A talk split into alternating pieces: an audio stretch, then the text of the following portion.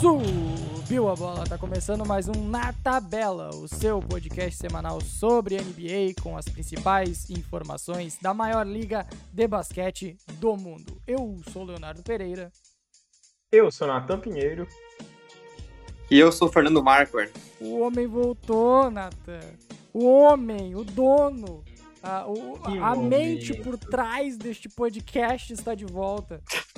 Finalmente, hein, Léo? Finalmente. Ele aparece uma vez por ano, volta, né? galera. por aqui, Ele né? aparece uma, uma vez por ano, né? Só pra falar, só pra fazer essa prévia aqui, né? Uma vez por ano que ele aparece.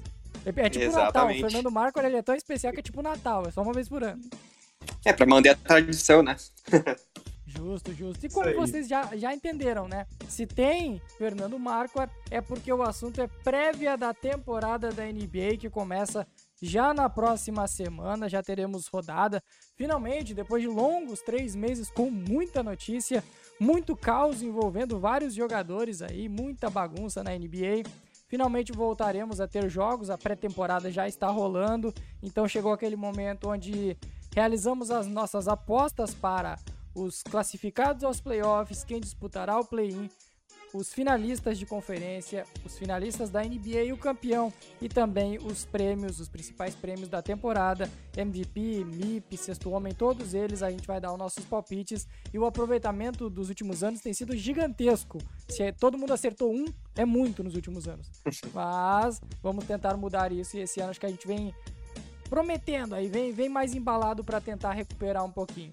Antes da gente iniciar, nos siga nas redes sociais, arroba na tabela podcast no Twitter e no Instagram. E também assine o nosso feed no seu agregador de podcasts favorito para não perder nenhuma nova edição, que agora voltaremos a ter a nossa regularidade de um episódio semanal por conta do retorno da NBA. E também terá muito em breve um tier list separando as equipes em prateleiras, quem vai ser contender a título, quem vai disputar o tanque, é o Oklahoma City Thunder, quem vai disputar o troféu Vitor Wembanyama e coisas nesse sentido, assim, que o Natan já abriu um sorriso, eu sei. Eu não estou vendo a cara de Natan Pinheiro, mas ele abriu um Sorriso. sorriso neste momento, porque ele sabe que o- a equipe dele estará nesta lista. Mas então, vamos subir a bola.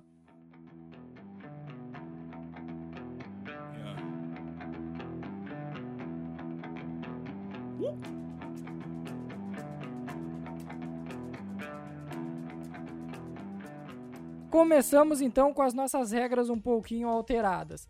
Faremos assim, ó.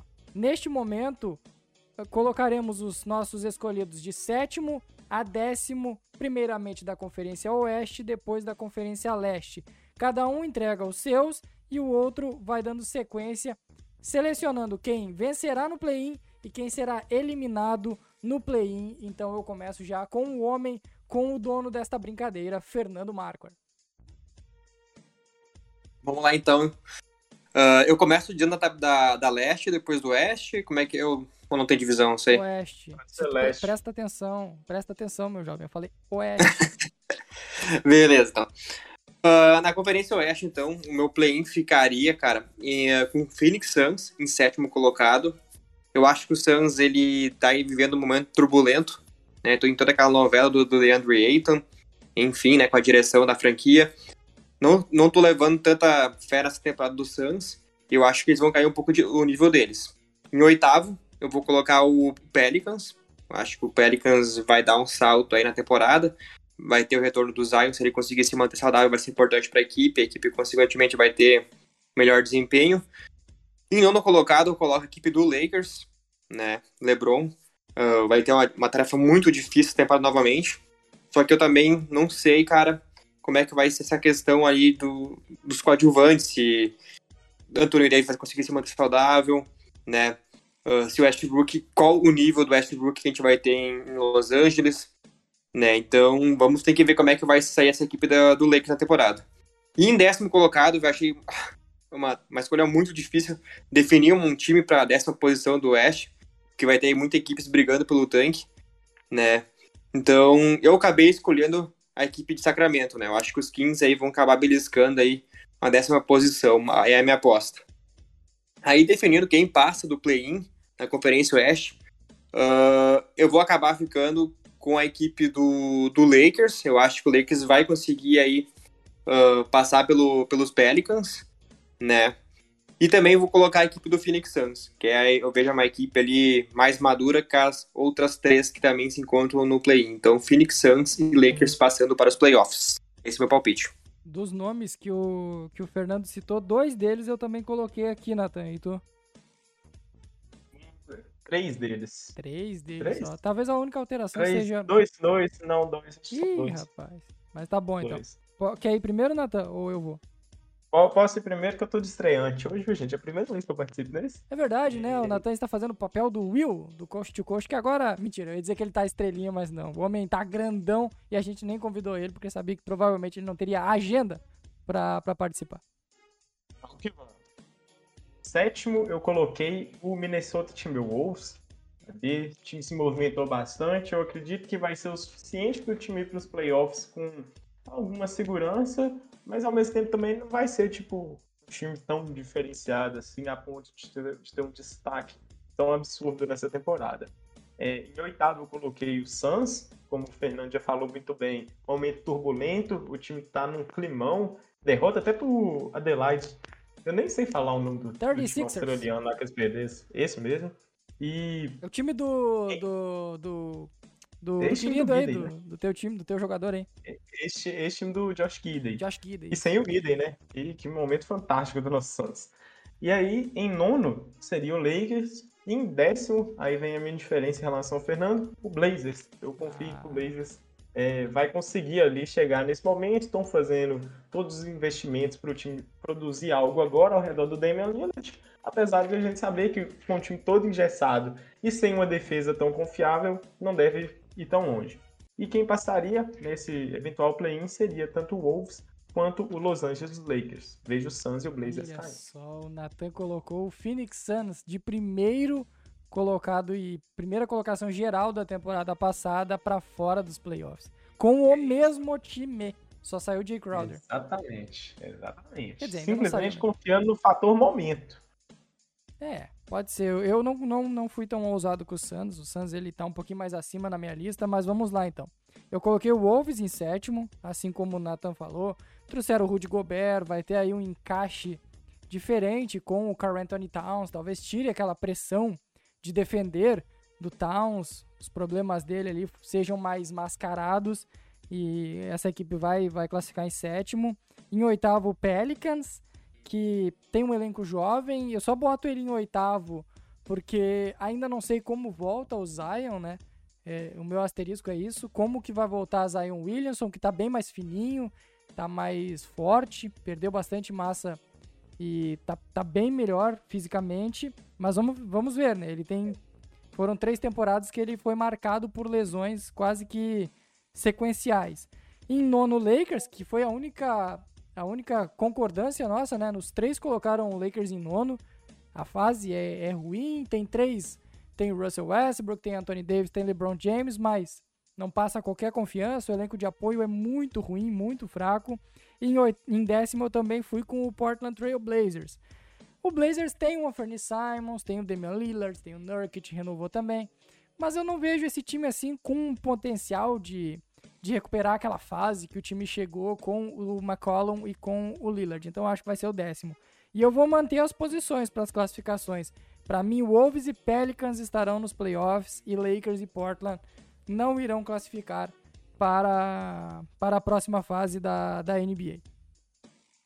Boa, começamos bem, viu? Começamos aqui já com a discordância, uma, um certo receio em relação ao Santos. Gosto assim. Eu não tô com tanto receio assim. Eu acho que eles classificam, mas a, a maior lógica da gente aqui foi o Lakers, né? Que novamente Sim. não conseguiu reforçar bem, o elenco muito ruim, né? E vocês dois colocaram ele classificando, né? O Lakers. Sim. É, eu. Sim. Talvez em jogo único eu entendo vocês. É uma decisão bem é, é, aceitável. Porque o Lakers, para dois jogos, talvez consiga classificar. Mas eu não acho que esse time para temporada regular vai ter muita tranquilidade de passar, de ter uma manutenção em zona de playoffs do, durante toda, toda a temporada regular. Eu acho que o Lakers não vai nem se permanecer na, na zona de playoffs, mas também não vai ficar naquela zona de fora do play-in. Eu acho que É, vai, É vai ser o é tempo ruim, todo né, naquela bicho? entre sétima e décima colocação. Eu vejo. que É ruim, né? Parece uma zona de é ruim. conforto. É um limbo, né, cara? Não fica, não fica naquele grupo de contenders, mas também não tá naquele, naquele grupo de gente, de equipes que estão no tanque, né? Fica num limbo. Justo, justo.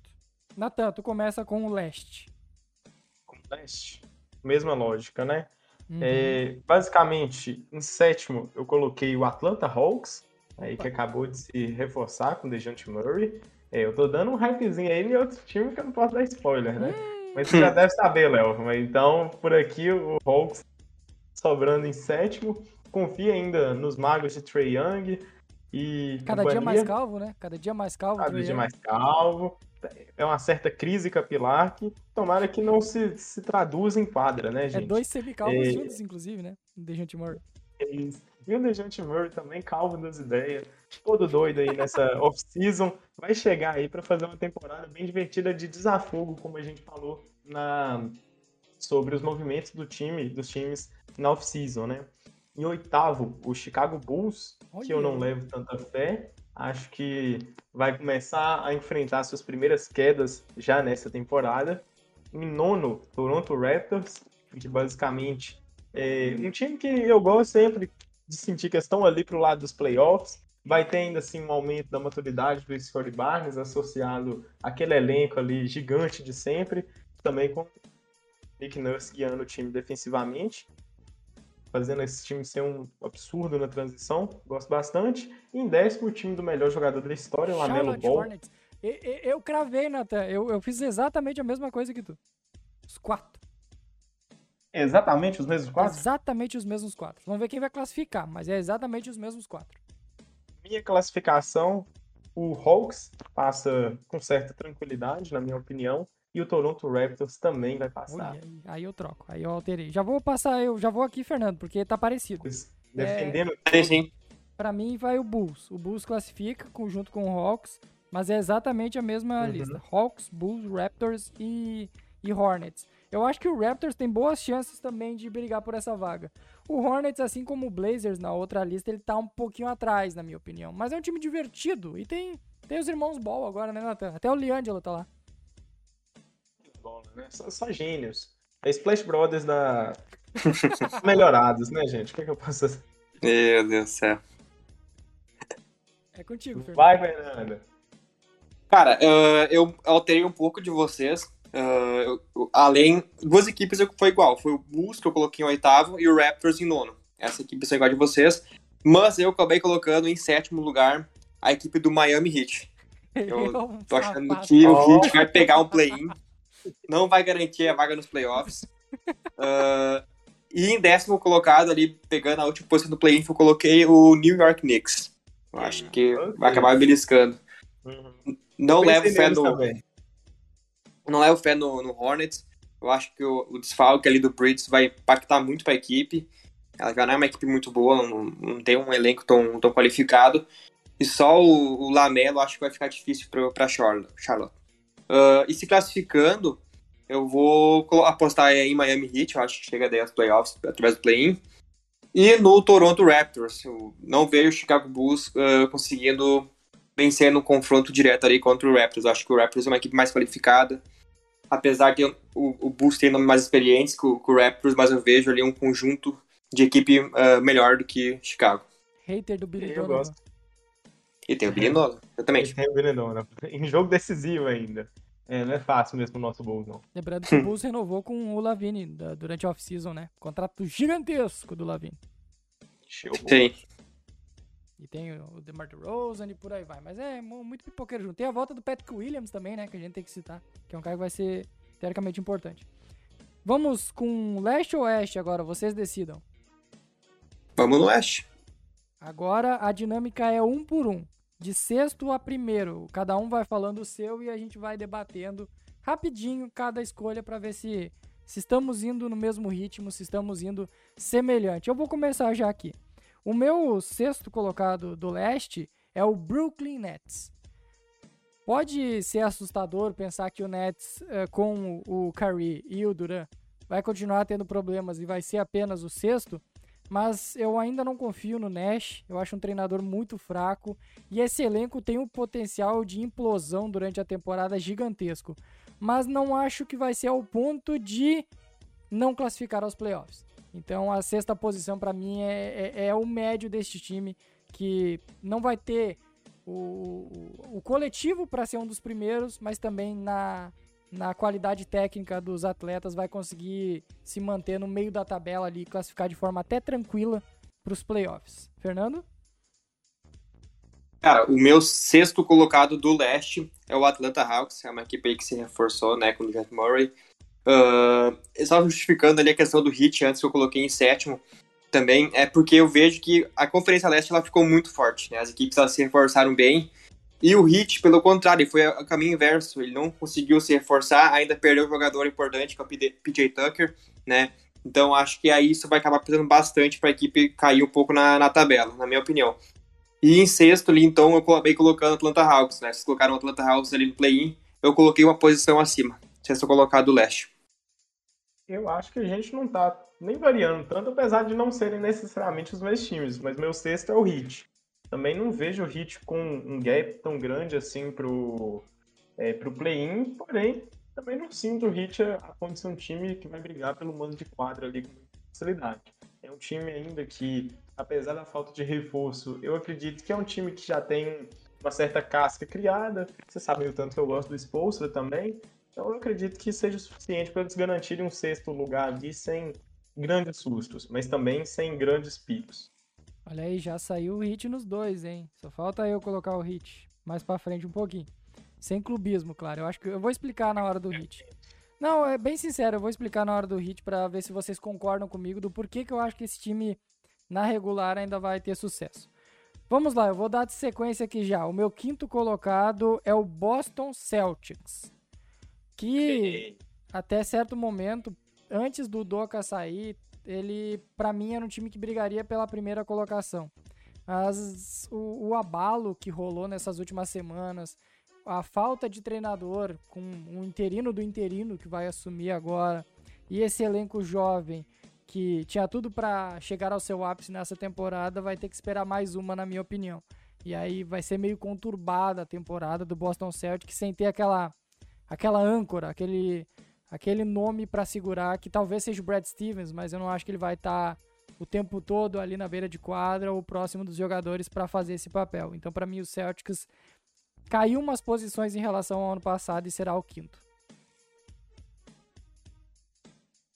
Bom, uh, o meu quinto colocado, agora eu vou de Cleveland Cavaliers. Eu acho que esse aí, elenco jovem do Cavs, vai dar um impacto na liga. É uma equipe ali que, com o acréscimo do Donovan Mitchell, vai brigar aí pelo mando de quadra. Só que eu acho que vai acabar ali ficando com a quinta colocação do leste. Né? Uh, é uma equipe que eu vejo assim muito completa. Uh, eu acho que a única posição ali que a equipe fica ali meio uh, precisando de alguém melhor, quem sabe aí no meio da temporada chegar alguém é na posição 3 do Small né? A gente precisa de um Alan mais qualificado. Mas Não sei se o Caris lá o Okoro, cara, eu já larguei de mão. Mas vai ser ele, ele tá aí né, três, três. Eu acho que vai ser o Caris Lavert, ah, titular. Fica, ah, esse né? backcourt fica muito baixo e fraco defensivamente. Pois é. Eu, eu acho que tinha que ter um 3 and D ali na, na posição 3, um cara ele que consegue é um arremessar né? de fora. O Okoro é um D, só não é o 3. Exatamente. O Okoro apenas defende, cara. Isso que é a minha, a minha principal crítica com ele, porque ele é uma nulidade, nu, a nulidade no ataque, cara. Ele simplesmente não consegue produzir nada no ataque, sabe? Até o Lamar Stevens também, que é um outro ala, consegue produzir mais que ele no ataque. E Fernando, o Carlos... La... Pois não. É, até te perguntar aqui, você não acha que pela vinda do Mitchell, ele já não... Isso aí. Ele já não faria é o papel lógica. quase que por dois, é, tanto ele quanto o Garland faria quase que por dois ali. Eu acredito que eles compensem é ofensivamente lógica. a ausência de alguém é, defensivamente, é, ofensivamente, é como perdão. se o Okoro jogasse só no lado defensivo e fizesse número no lado ofensivo. Meio uma vibe meio Matisse Taibo das Sim. ideias, sabe? Nesse pique. Não, pode ser sim, mas é que assim, eu ainda vejo ali um, uma posição ali que fica carente na equipe, sabe? Eu ainda que eu acho que se o Cleveland conseguisse acrescentar alguém que conseguisse além de defender, ter defesa, como principal característica, conseguisse ter, por exemplo, uma bola de três, ajudaria muito a equipe. Porque por mais que o Garland, por mais que o Donovan Mitchell são caras ali que conseguem arremessar do perímetro, eles não são especialistas nesse quesito. Isso falta para a equipe titular do Cleveland, sabe? E o Coro poderia ser essa pessoa, esse, esse jogador, mas infelizmente a gente viu que ali nos três primeiros anos que ele não consegue desempenhar esse papel, sabe? Ele não consegue. E quem sabe ali, por exemplo, tinha ali o Crowder disponível no mercado, né? Mas acabou depois fechando com outra equipe. Então eu acho que seria interessante se o Cleveland conseguisse agregar um outro cara nessa posição. Mas mesmo assim, mesmo se, se for manter esse elenco atual para a temporada, não vai ser algo que pese muito pro desempenho da equipe, né? Seria só um, um, um upgrade a mais para a equipe que já é muito boa, muito qualificada, eu vejo, né? Porque tem ali um, um backcourt de armadores muito forte, né? É com o Mitchell e com o Garland. Tem um, um garrafão muito forte com o Mobley e com o Allen. Tem um, um banco de reservas ali muito qualificado também, uh, com jogadores vindo do banco, né? Com o Rubio, com o Kevin Love, com, com vários jogadores que vão conseguir agregar no momento que os titulares forem descansar. Então acho que é uma equipe que tem potencial assim de brigar com o mando de quadra, mas eu acho que nesse, nessa questão acabar ficando com a quinta colocação do, do leste. Gostei, acho justo. É, o meu quinto, Brooklyn Nets, com as mesmas desconfianças que o Léo traz. É, a, talvez seja o time com a melhor história para a gente acompanhar nessa temporada, né? Risco de implosão, retorno do Simmons, basquete envolvente de Kyrie Irving e Kevin Durant, um Ai, técnico entregador de Simmons, cara. Desculpa, Nath. É... Eu tinha esquecido do Simmons.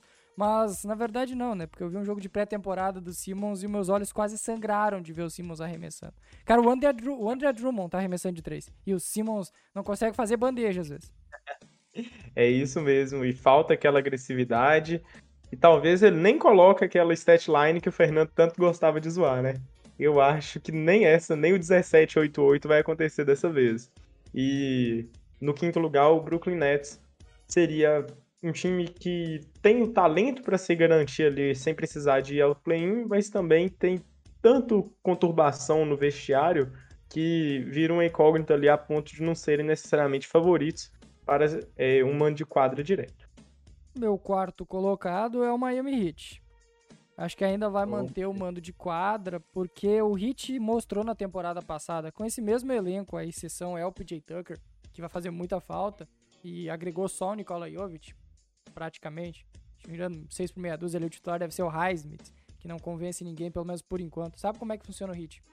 Eu uhum. acho que o, o elenco, ele não é um elenco para ser campeão, mas continua sendo um elenco completo para regular. Sabe aquele elenco que se sai uma peça ou sai outra peça, ele continua no mesmo nível?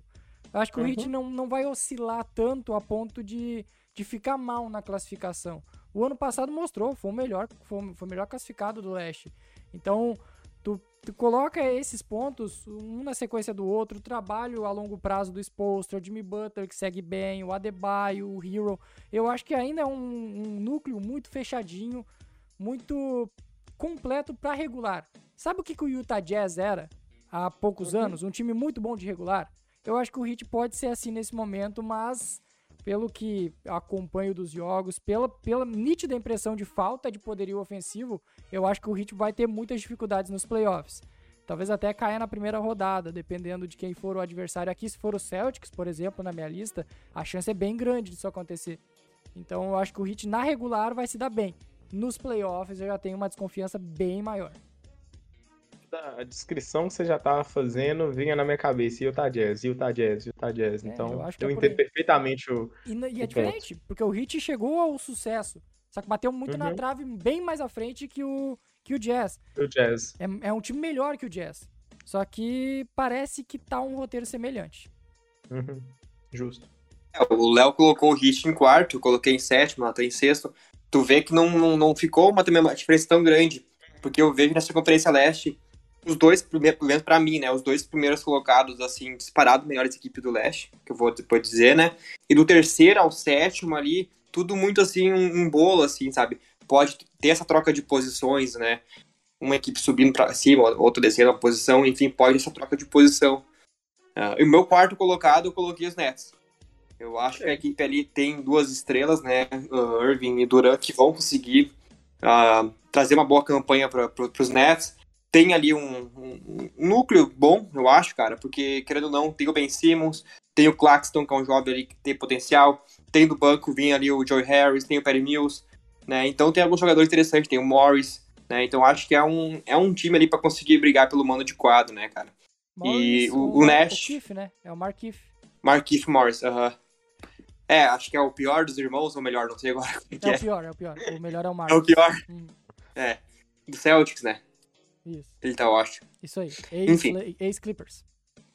Exatamente. Uh, então, assim, eu, eu acho também que o Steve Nash ele tem que se provar como treinador, né?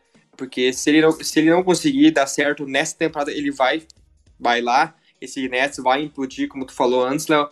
Então acho que essa é, é a temporada para eles se provarem na liga, que esse time ele pode sim dar certo, né?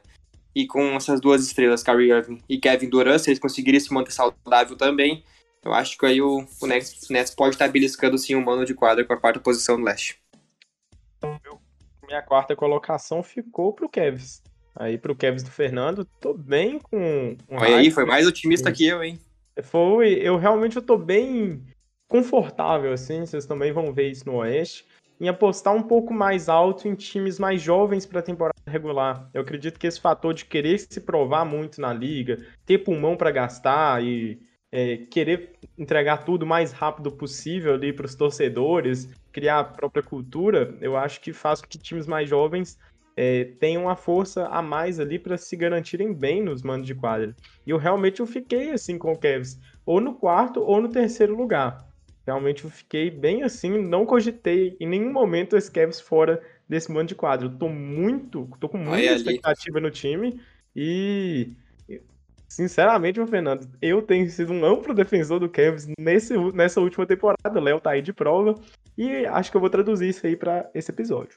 Ai, agora tu me empolgou mais ainda, Nathan. Meu Deus do céu. É isso, eu tô te falando. É, eu tô com hype nas alturas. E só de pensar de ver Ivan Mobley em quadra mais uma vez, pra uma temporada inteira, já fica aquele hype, assim, sabe? Ah, é. Elevadíssimo. Mas eu vou deixar vocês mais empolgados ainda, porque o meu terceiro colocado é o Cleveland Cavaliers.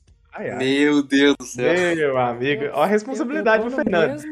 Imagina o Cleveland em terceiro, meu Deus do céu. Eu tô no mesmo pique do Natan que não cogitei esse time fora do, do mando de quadra em momento nenhum. Uh, a, além do, do, do, novo elenco, de um bom treinador, de um time que já encaixou na temporada passada, apesar da, da queda na segunda metade do ano, agregou o Donovan é, Mitchell. Teve as lesões também, né, que prejudicaram muito a equipe no final. Exatamente, agregou o Mitchell, que é um All-Star, foi All-Star durante várias temporadas, um pontuador nato, e agregou sem perder tanto valor, né? Não teve que entregar a vida pro Utah Jazz.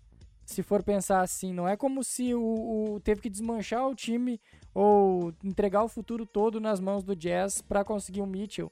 Não foi a, a, troca mais. Não foi o que o Rudy Gobert, não foi o que o Jazz tirou do, do Wolves, por exemplo. Só para utilizar como, como parâmetro aí. Então esse Cavs vem muito forte. Tem, talvez, ó, eu vou ser meio ousado em dizer isso mas em caráter ofensivo tem um, um backcourt top 3 da liga com o Garland e o Mitchell. Uh, não sei se vocês discordam de mim, mas para mim é isso. O Mitchell e o Garland são dos armadores ali no quesito ofensivo um dos melhores da liga. Aí tem o Mobley e o, e o Jared Allen que fizeram uma dupla espetacular no ano passado e devem crescer porque o Mobley vai para o seu segundo ano. Ele já foi muito bem no ano passado, ele tem um potencial gigante de ser defensor do ano, por exemplo. Aí tu ainda tem o Levert, tu ainda tem o Kevin Love, que vem brigou para ser sexto homem da liga. Tu tem outro, tem o Rick Rubio. Tu tem vários jogadores que tu pode. Tem o Raulzinho, né, inclusive, né, Fernando? Sim, Raulzinho sim. Tá uh, eu acho que esse time ele não apenas vai embalar, ele vai crescendo, crescendo e crescendo durante a temporada para chegar bem forte nos playoffs. Por isso que ele é o meu, o meu top 3 já. Não, faz sentido. O Cavs conseguiu manter aquele núcleo jovem mais importante, vamos dizer assim, né? Ele conseguiu manter o Garland, conseguiu manter o Mobley, é, o, Sexton, o Allen né? também. o Sexton já tava meio que com o pé fora da franquia quando foi trocado. É, ele tava machucado na última temporada, acabou não jogando praticamente, né? Pegou ali só os primeiros jogos. E também vai ter a questão da evolução, né? Desses, desses mesmos jovens. Então a equipe sim tende sim a, a dar um salto nessa temporada. Tem o Raulzinho ali que vai substituir o, o, o Rubio até o Rubio voltar da lesão, né? Então eu acho que vai ser, ele vai ser o armador reserva ali, substituto imediato do Garland. Mas, cara, é como vocês falaram, eu também tô muito empolgado, só que assim, eu tenho medo ainda de colocar o Cleveland tão alto assim na tabela, porque nunca aconteceu isso, né? O Cavs ser um contender sem LeBron James na, na, na equipe. É, nunca aconteceu, então assim, eu tô meio incrédulo ainda.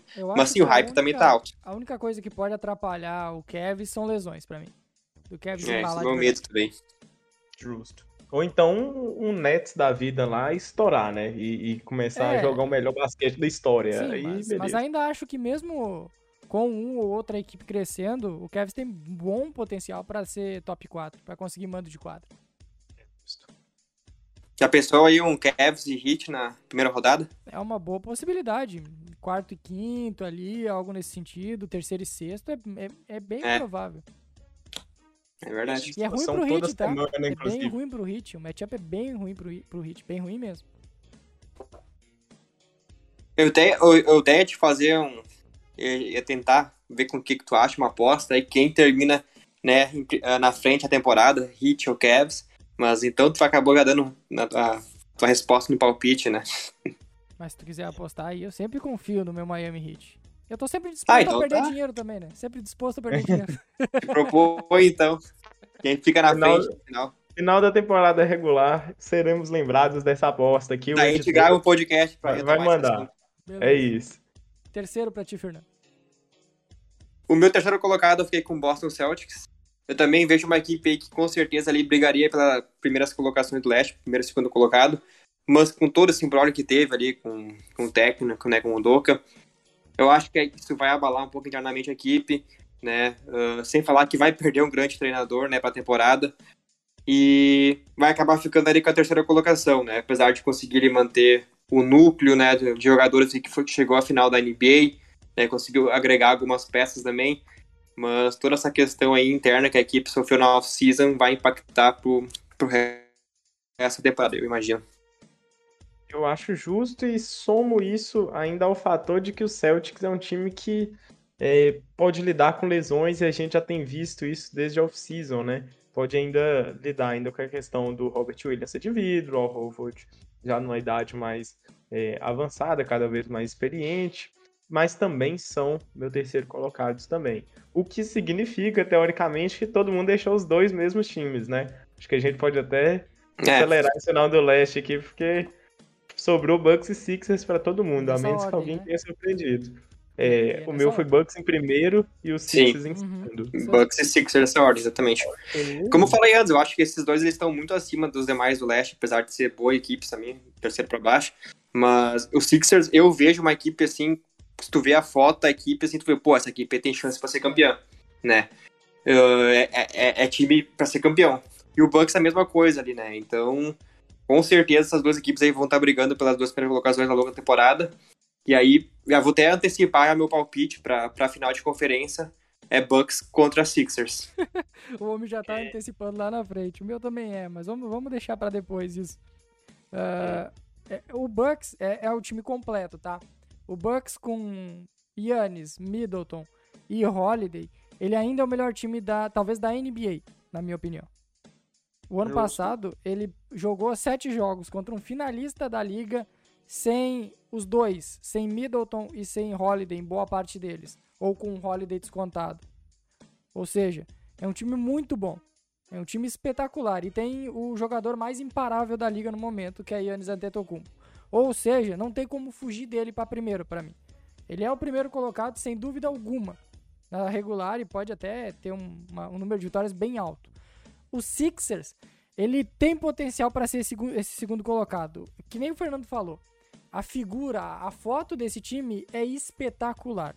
Com o Embiid, com o Harden, com agora o PJ Tucker. É, é, um elenco até bem profundo, é um elenco com talento. Só que é, a gente não viu esse time jogar ainda. Não, não tem, não tem uma, uma. Não tem aquela representação que nem o Bucks teve de anos onde já foi campeão. Eu não consigo ver isso no Sixers ainda.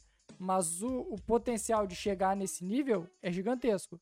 Então por isso tem o Maxey, que eu quase esqueci dele, que tem potencial para ser MIP, inclusive, foi um dos três que eu coloquei aqui na minha lista como MIP. Ou seja, um grande time. nome por nome. Agora tem que ver se na prática vai ser tudo isso. Eu sigo os relatores, gente. Não acredito que já falamos bem já aqui e são dois reflexos ali de um de excelentes trabalhos de montagem de elenco é, nesses últimos anos e que tem tudo para conseguirem sair com é, a primeira e segunda colocação nessa temporada regular e ainda assim vamos com muitas chances de terem sucesso ainda nos playoffs. Vamos pro, pro Oeste? Vamos. Quer começar, Nathan? Sabe Posso o que, que pode, pode fragilizar os Sixers? O treinador.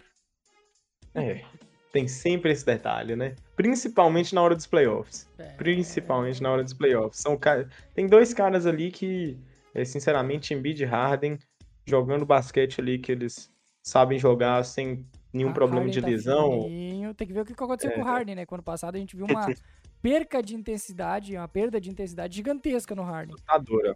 Foi assustadora. E ele tinha mesmo dado entrevistas falando que não estava se sentindo bem e tal, e que precisava desse descanso para essa temporada. O homem descansou, né? Agora vamos ver se realmente esse repouso ajudou ele ou não. É... Meu sexto lugar no Oeste já foi até mesmo falado por vocês dois. Foi o New Orleans Pelicans. Eu tô bem alto nesse time, gosto muito é, de como ele foi montado e de como tem sido desenvolvido ali, principalmente o Brandon Ingram. Nesse tempo, sem o Zion, foi é, quem guiou a equipe e quem deu os primeiros lapsos ali de que esse time já tem um elenco ali só precisando do seu franchise player para ter um estouro. Eu consigo ver eles se garantindo até mesmo com um certo conforto ali nessa sexta colocação. Vou eu então aqui. O meu sexto colocado já foi citado por vocês dois, é o Phoenix Suns, que, é, ok, foi o melhor time da temporada passada, mas durante todo o ano, pode escutar qualquer edição do, do podcast. Eu e o Nathan sempre frisava, até o, o, o, Igor quando participava. Esse Phoenix Suns tem a melhor campanha, mas não, não traz confiança nenhuma. É, nos playoffs pode implodir rapidinho, e foi exatamente o que aconteceu ele não surpreendeu a ninguém o fracasso do Phoenix Suns nos playoffs, apesar da campanha absurdamente boa, né? Foi, tem que ser elogiável também, porque foi, foi um baita trabalho do Monty Williams na regular. Mas vai ficar em sexto porque o time manteve a mesma base, mas perdeu um grande nome, um grande líder, ou vai perder, né? Não foi trocado ainda, que é o Jay Crowder. Ainda tem a polêmica envolvendo DeAndre Ayton, que pagaram ele basicamente para não perder ele de graça, porque o Pacers foi lá, colocou a oferta na mesa e o Suns foi lá e cobriu a oferta. Então, a, ainda teve o presidente, né? Ainda, né? Teve o presidente é. ainda, que foi. Eles vão vender a franquia. Tá meio. Eu não sei se isso entra na quadra, não sei se isso movimenta os jogadores, mas é, é, tá, foi muito caótico os bastidores do Phoenix Suns nessa off-season e por isso eles vão cair bastante, até pela pelo estilo de jogo já meio datado, né? Todo mundo já, já sabe o que, que o Santos vai fazer. Não parece que vai ter um, uma revolução nesse time, até pelas peças que tem e o elenco que não trouxe absolutamente ninguém para essa temporada. As próprias entrevistas também dos jogadores, né? O DeAndre Ayton tá a cara da tristeza, tá? A cara é, é verdade. Como se alguém tivesse morrido ali perto dele. O, o Devin Booker tá naquela vibe meio Damian Lillard, enfrentando seus inimigos invisíveis. E tá numa situação meio estranha. Não, não, não sinto o clima muito bem. Chris Paul meio sumido da mídia já tem um tempo. Luca Doncic com o time no bolso aí já tem algum hum. tempo. É, não, não é o melhor dos cenários, na minha opinião. É uma pena, porque era uma equipe muito divertida de assistir, né, cara? Sim. E... Enfim. Vou agora eu com meu sexto, meu palpite para sexto colocado do Oeste. Assim que eles colocaram o, a equipe do, do Hawks nos playoffs no leste, uh, no play-in no, leste, eu coloquei uma posição acima em sexto. No oeste aconteceu a mesma coisa. Eu coloquei o Timberwolves no, na sexta colocação, enquanto eles colocaram no play-in, né? Eu acho que a equipe do, de Minnesota é. Eu tô muito hypado com ela. Eu acho que o quinteto titular ficou muito forte. Né? Eu acho que o, o Rudy Gobert vai completar o Towns. O Towns vai poder se dedicar mais ainda no ataque né? Porque a gente sabe que ele é soft na defesa. Mas em contrapartida, a gente vai ter um grande defensor nesse garrafão do, de Minnesota. Também acredito muito na evolução do, do Anthony Edwards. Eu acho que ele vai evoluir muito para essa temporada, né? Vai ser o cara da equipe também. E tem aí o acréscimo junto do D'Angelo Russell, Né? Tem um elenco ali reserva não tão qualificado, mas eu acho que o quinteto titular dessa Vários equipe vai fazer a equipe né? chegar. No banco tem vários É. operários ali. Exatamente, Bri- Brian Forbes, Terrence Prince, que não aparece muito, né? Austin Rivers. Então, é uma equipe ali que, que tem um, um quinteto titular muito forte que vai fazer com que ela chegue aí, na minha opinião, na sexta colocação do, do Oeste. O Nathan, ele já veio nessa tua take aí do Anthony Edwards ser o, o dono da equipe há uns três meses, né, Nathan? Seis meses, eu diria. Play-in, eu já tava já, porque sinceramente aquele play-in do Wolves, assistir o Towns foi meio traumatizante pra mim. Eu tive um pouco de dificuldade de dormir à noite, Aquele que, pensando assim, o, nossa, aquele que o Pat Beverly comemorou como se fosse final da NBA? que momento maravilhoso, né? Que momento maravilhoso. E hoje em dia o Beverly lá no glorioso Lakers, assim, com, com- com- comemorar a mesma conquista no final dessa temporada, né? Vai ser bem divertido de ver. E puxando agora, meu quinto colocado, que eu também fiquei muito na dúvida. Sinceramente, eu consigo ver eles tanto, tanto como quarto quanto como quinto, é o Clippers. Quinto lugar, vou pro Los Angeles Clippers. Vai ter o retorno agora do Kawhi Leonard. Vão se readaptar agora à sua dupla dinâmica, porém eu vejo que o load management do Kawhi vai acontecer com um pouquinho de frequência, principalmente se ele der algum susto de lesão ao longo da temporada. Então acredito que vão poupar ele, é, sei lá, pode fazer aquela política de poupar em back-to-back, por exemplo, para que eles cheguem com mais vigor no, nos playoffs, que é onde ele e o Paul George precisam de estar 100% de saúde. Eu vou com o Dallas Mavericks. Ok. É, vocês provavelmente têm ele mais acima, mas o, o Mavis pra mim continua. Perdeu de Jalen Brunson, eu sei que o Nathan não gosta do Brunson, e a gente tem um certo hate com armadores anões, que nem é o Brunson, mas ele fez uma boa temporada ano passado, e eu acho que o, problema do, do Mavis é que ainda falta hum, uma peça completamente segura para desafogar o, o Luka Doncic. É, o Luca tem potencial para ser MVP nessa temporada. Jogou bem até no Eurobasket recentemente. Tá, tá voando o Luca Doncic. Tá até mais magro. Perdeu a pochetinha. Mas eu acho que o Mavis ainda para regular, ele não é o time. Ele não é o time que vai entregar vitórias e vitórias e empilhar vitórias uma atrás do outra. Vai ser um time que vai ter dificuldades, principalmente quando o Luca não estiver saudável ou ser poupado ou por algum outro motivo. Então acho que ele é o meu quinto mas podia ser o quarto, podia até ser o terceiro, dependendo de como que vai encaixar essa equipe para essa temporada. Contigo, Léo. Também acho que o quinto colocado do Oeste vai ser o Dallas Mavericks. Concordo com o que tu, tu disse também. Eu acho que a equipe do Dallas é muito dependente do Luca Doncic. Só que a gente tava falando do Luca Doncic, né? Então eu acho que ele vai ter sim a capacidade de conseguir aí de levar a equipe para playoffs de forma direta, sem precisar pegar um play-in. E vai ficar, na minha opinião, na briga ali pela, pelo, pela, pelo mando de quadro. Mas vai faltar ali um pouco, acredito, para a equipe conseguir chegar de fato mando de quadro. Vai, vai ficar com a quinta colocação do, do Oeste. A equipe faltou, pecou muito no- na qualificação desse elenco, porque a gente viu nitidamente que precisava de um companheiro de mais qualidade pro Luca Doncic e a equipe não conseguiu repor, né? Trouxe ali o, o, o Magui para a posição de pivô. O Wood, né? O cara vai ser, vai ser titular. Como? Trouxe o Christian Wood, né? Só que. É.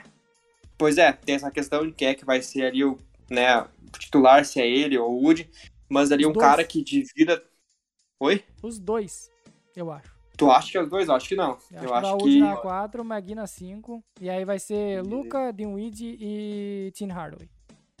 Ah, tá, não. Tem uma outra configuração de equipe titular. Eu acho que vai ser o Don titular junto com o Dewey. Aí na 3 vai ser o Reg Bullock. Pode ser também. E eu acho que o Smith junto com o Magui completam a equipe, eu também, acho. Pode ser também. É né? Mas enfim, falta bom- qualidade pra esse. Eu acho que falta qualidade pra esse elenco, esse time, pra desafogar o Luca, como tu falou antes. Mas é o Luca Doncic. Por ser o Luca Doncic, eu acho que a equipe vai ficar com a quinta colocação do, do Oeste. Perfeito, porque o meu quarto colocado é o Mavis. Eu fiquei muito em dúvida assim, se seria o Mavis ou o Clippers quem jogaria aqui de quadra. Confiei um pouquinho mais de que o Doncic vai fazer aquele papel de, de Noé e carregar os animais para chegar o mais alto possível na tabela. Assim, já foi bem certo, já quarto lugar. O meu quarto lugar é o Denver Nuggets. O motivo hum, é bem simples. É saúde. O Denver Nuggets uhum. completo, ele tem um potencial para ser o melhor time do, do Oeste, na minha opinião. E pode ser, talvez, se tudo der certo, a melhor campanha do Oeste. Mas eu não acredito que esse time, todo mundo vai estar saudável do dia 1 até o dia que terminar a temporada, até o, o jogo de número 82. Por isso eu coloco eles em quarto. Uh, Nikola Jokic, Jamal Murray, Aaron Gordon e companhia muito forte. Só que no ano passado a gente viu só o Nikola Jokic. O resto praticamente ou estava lesionado ou estava abaixo da média naquele momento. Por isso que eu dou. Tem bônus Highland crescendo. Por isso que eu coloco eles em quarto. Mas, a mesmo, mas é isso. Para mim, é um time que pode facilmente ser o primeiro. Só que eu não, não, não consigo cravar. Eu não tenho a confiança para cravar ele mais alto neste momento. Contigo, honesto também, Léo. Eu coloquei a equipe do Denver Nuggets na quarta posição do Oeste. Eu também vejo a equipe do Nuggets com grande potencial, mas tem essa questão das lesões que né, atrapalha muito a equipe, né? Agora vamos ter o retorno do Jamal Murray, vamos ver que nível ele retorna, né? Quanto que ele vai poder jogar também, se vai ter controle de minutagem ou não, né? Mas é uma equipe muito forte. Tem também, ele trouxe o acréscimo do Bruce Brown, que vai ser ali um, um bom coadjuvante vindo do banco para essa equipe, eu acredito. Se o Michael Porter Jr. conseguir se manter saudável, né, também vai ser um cara ali que vai ser um dos protagonistas, vai conseguir desafogar esse ataque para os Nuggets. Então é uma equipe aí que vem forte pra, pela briga do mano de quadra para os playoffs, eu acredito. Boa. Principalmente porque também são meu terceiro lugar agora, né? É, um pouquinho também mais alto, confio bastante nesse time. Se conseguirem manter a saúde, como o Léo e o Fernando já falaram, tem um potencial assim de pegar o primeiro lugar com até certa idade. Porém, a gente sabe que por vezes isso não vai acontecer pela própria lesão, ou então por vezes pelo próprio time estar tá fazendo aquela gestão e até é engraçado a gente ver a que ponto que a NBA vem chegando, né? Que é, a temporada é tão extensa que você tem que ter um, um, cuidado muito certo, assim, de até onde você coloca um alto nível de intensidade do seu jogador, você já dá uma recuada, né? E para mim o terceiro lugar, Denver Nuggets. Meu terceiro lugar é o Memphis Grizzlies, que okay. tem um elenco forte, completinho. Muito tocamos nessa tecla o ano passado de que esse time não tem jogador ruim nesse time. Todo mundo pode entrar e pode agregar, mesmo com o Steven Adams não ser o jogador preferido do Nathan, todo mundo entra, agrega, tem o seu papel e sabe muito bem o que, que deve fazer quando entrar em, entrar em quadra.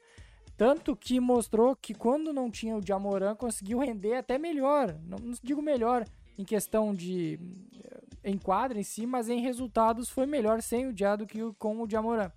Agora, o, o Jamoran acabou de vencer o. Acabou de, de vencer o MIP, ele vem forte para a temporada. O Grizzlies também fez uma boa campanha, tanto na regular quanto nos playoffs, e é um time em ascensão. Por isso que ele é o meu terceiro. Ainda não é top 2, porque eu ainda acho que falta uma peça a mais alguém para completar, quem sabe, um Big Tree ali com o JJJ e o Jamoran. Por enquanto, ainda é o terceiro, mas deve crescer no decorrer dos anos pelo elenco ser muito jovem e até o Desmond Bain, para muitos, é essa terceira peça, mas eu ainda não considero nesse nível o segundo, terceiro anista Desmond Bain.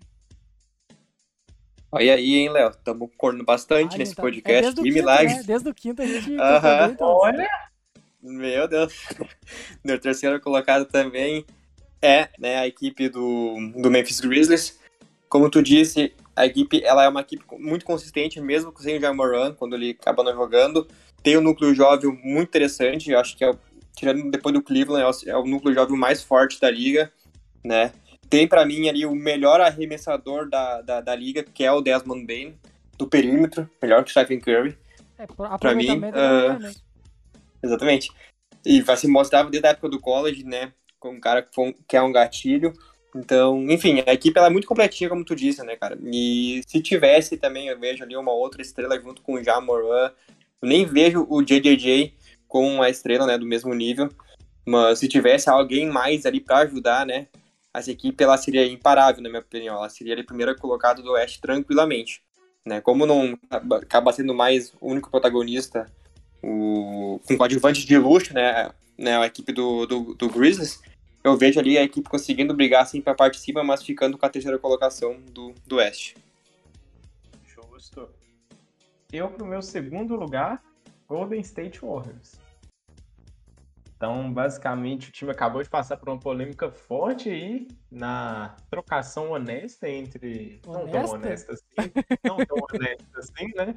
Entre Draymond Green e, e nem tão trocação também, né? Só de um lado mesmo. E entre o Green e o Jordan Poole, né?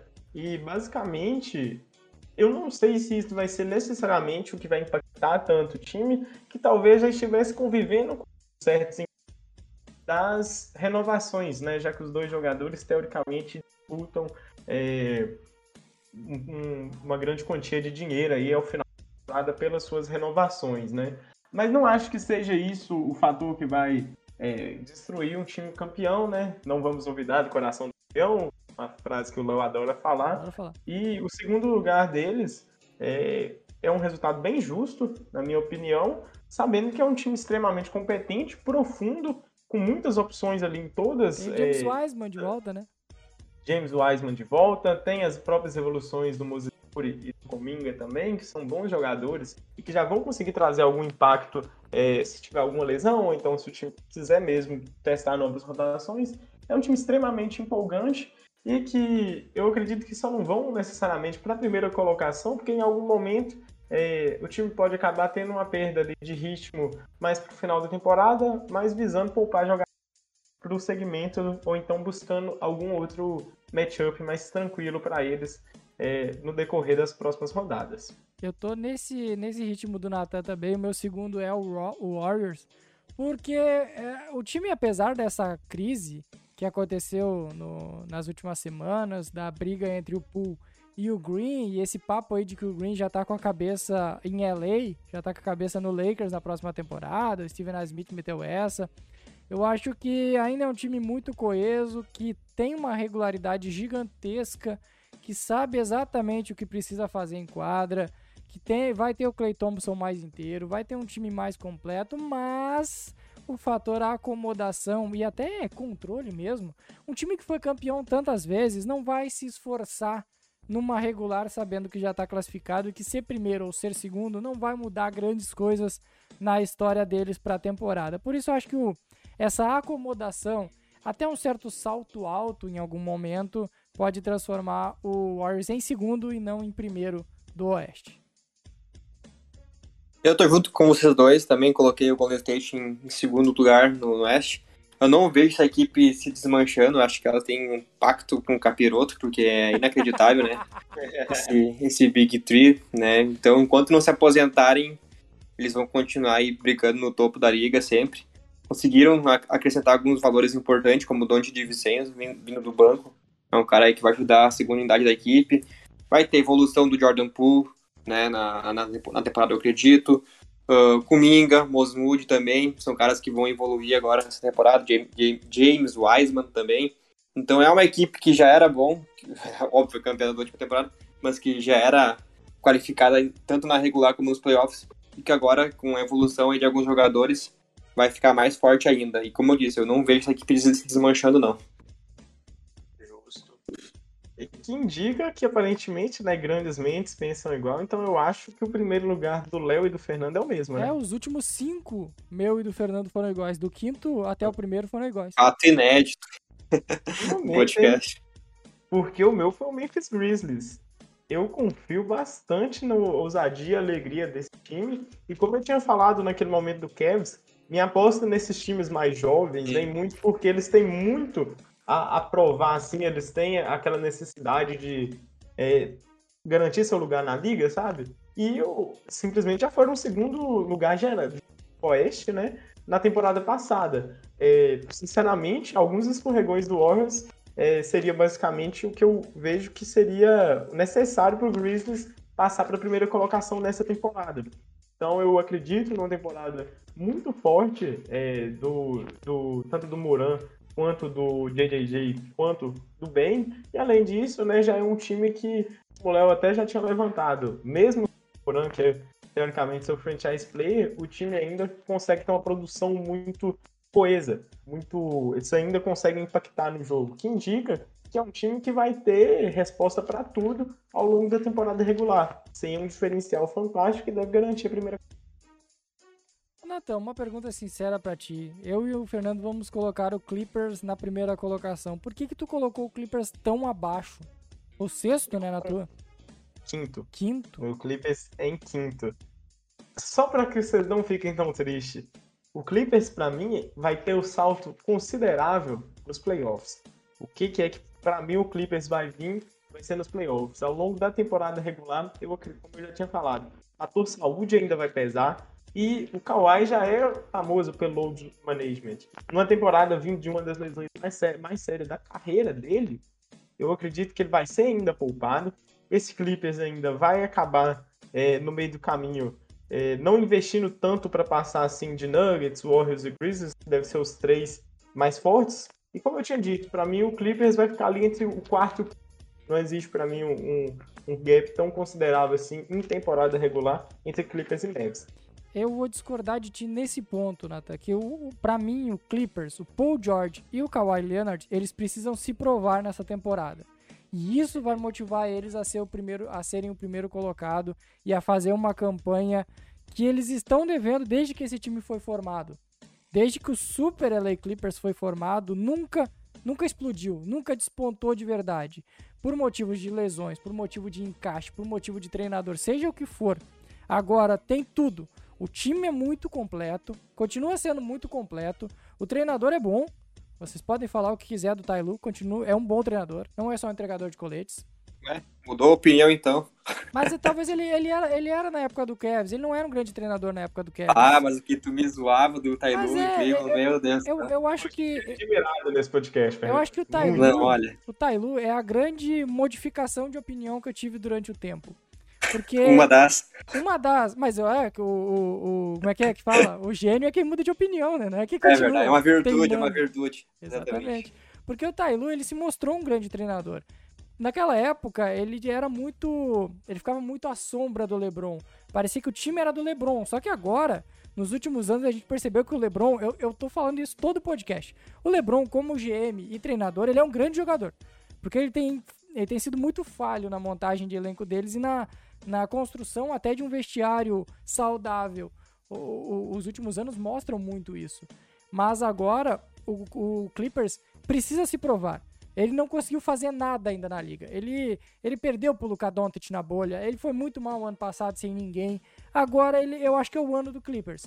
Eu não sei se vai ser campeão, mas para mim é o ano deles de pelo menos na regular comprovarem o, tudo que se espera, tudo que se aguarda deles há quase três anos já.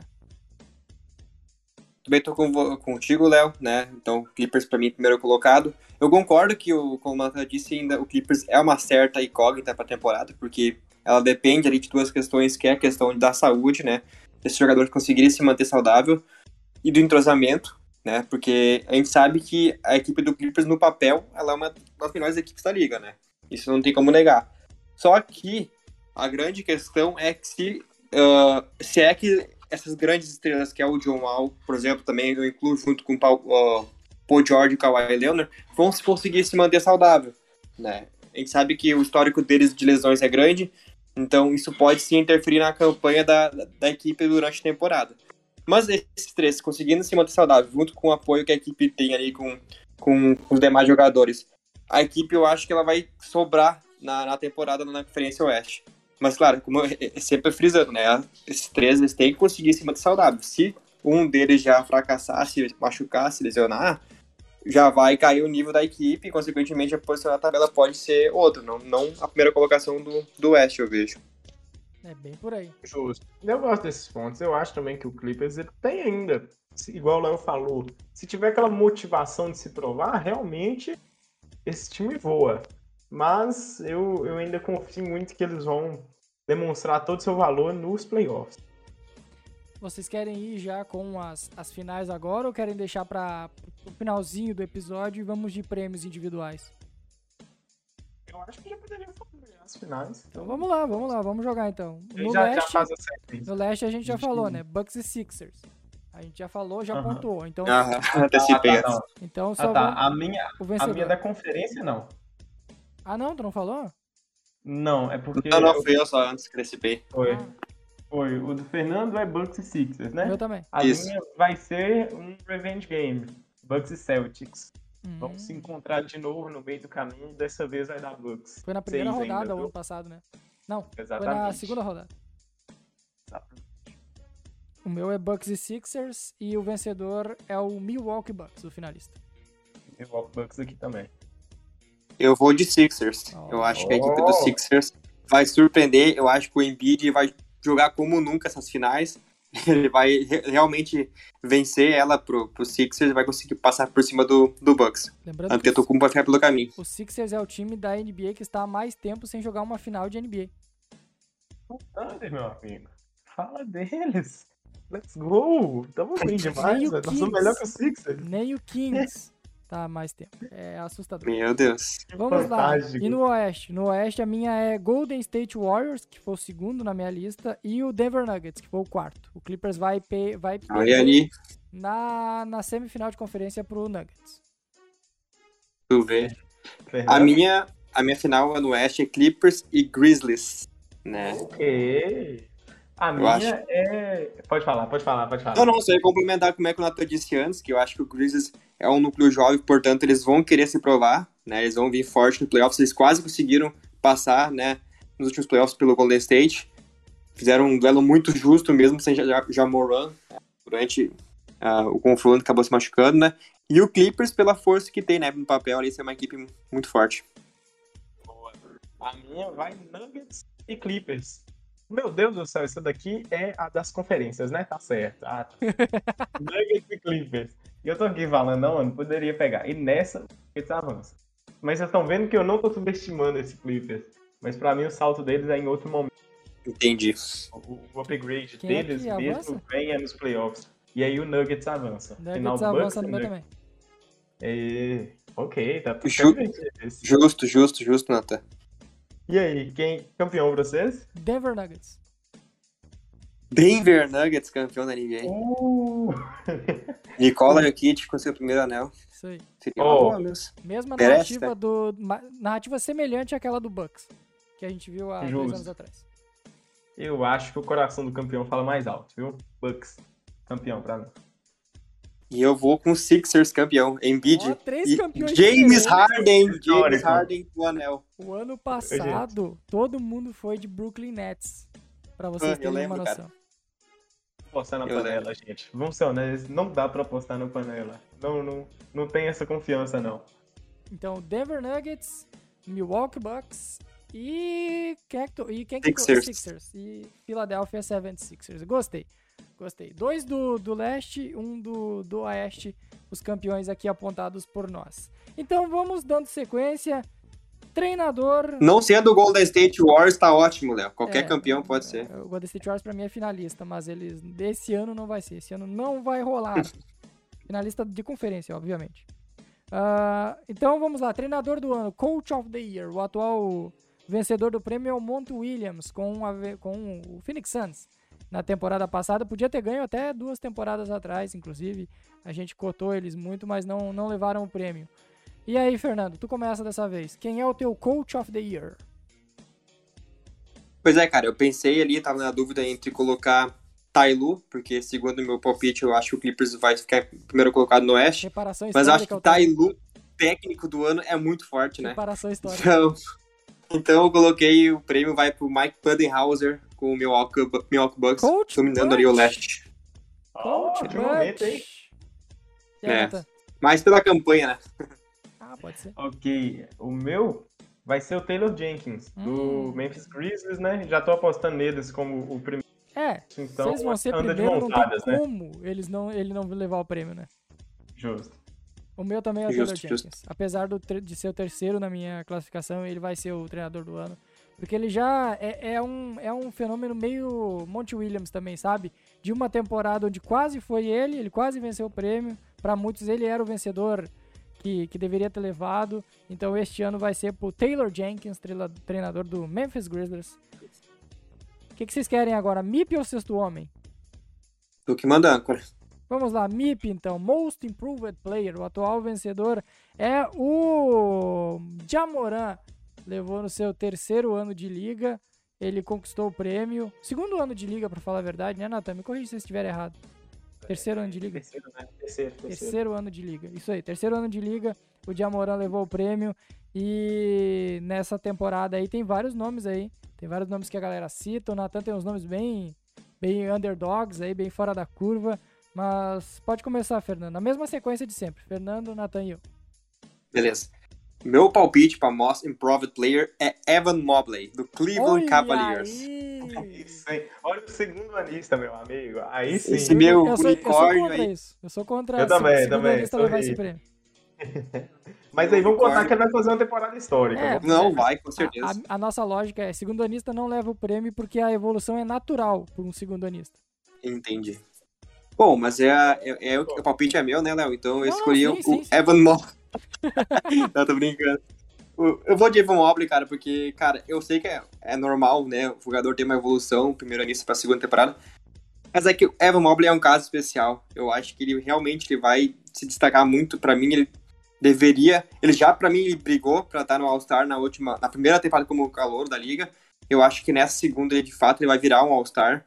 Tô levando muita fé na evolução dele. É um cara que é um bom defensor, que tem um bom jogo no garrafão no ataque, também arremessa do perímetro. E se ele conseguir melhorar esse, essa, essa característica agora nessa temporada, ah, arremessar com mais consistência do perímetro, aí sim ele vai ficar imparável, né? E vai ser uma grande estrela na liga. Boa. Agora sou eu, Léo. Uhum. Tyrese Maxey, do Philadelphia Bom 76ers. Palpite também. sou fã, começou já a dar os primeiros passos nessa temporada passada. Eu tenho até um outro nome que eu coloquei aqui de opção se ninguém falar, vou esperar o Léo. Que aí sim eu falo por que, que eu optei pelo Maxi com um pouco mais segurança. Nathan. Eu quero lembrar que neste podcast, quando teve a troca do Harden, falamos que deveria ter trocado o Maxey e não o Seth Curry. E hoje a gente já não vai falar um trem desse por nada. É incrível como o tempo inocenta alguns, né? E condena outros. Não disse quem.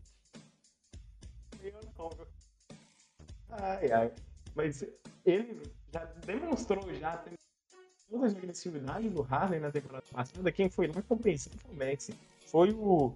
Foi aquele. Foi aquela luz no fim do túnel que, sinceramente, deu bastante conforto ali pro torcedor do Sixers. Posso ir?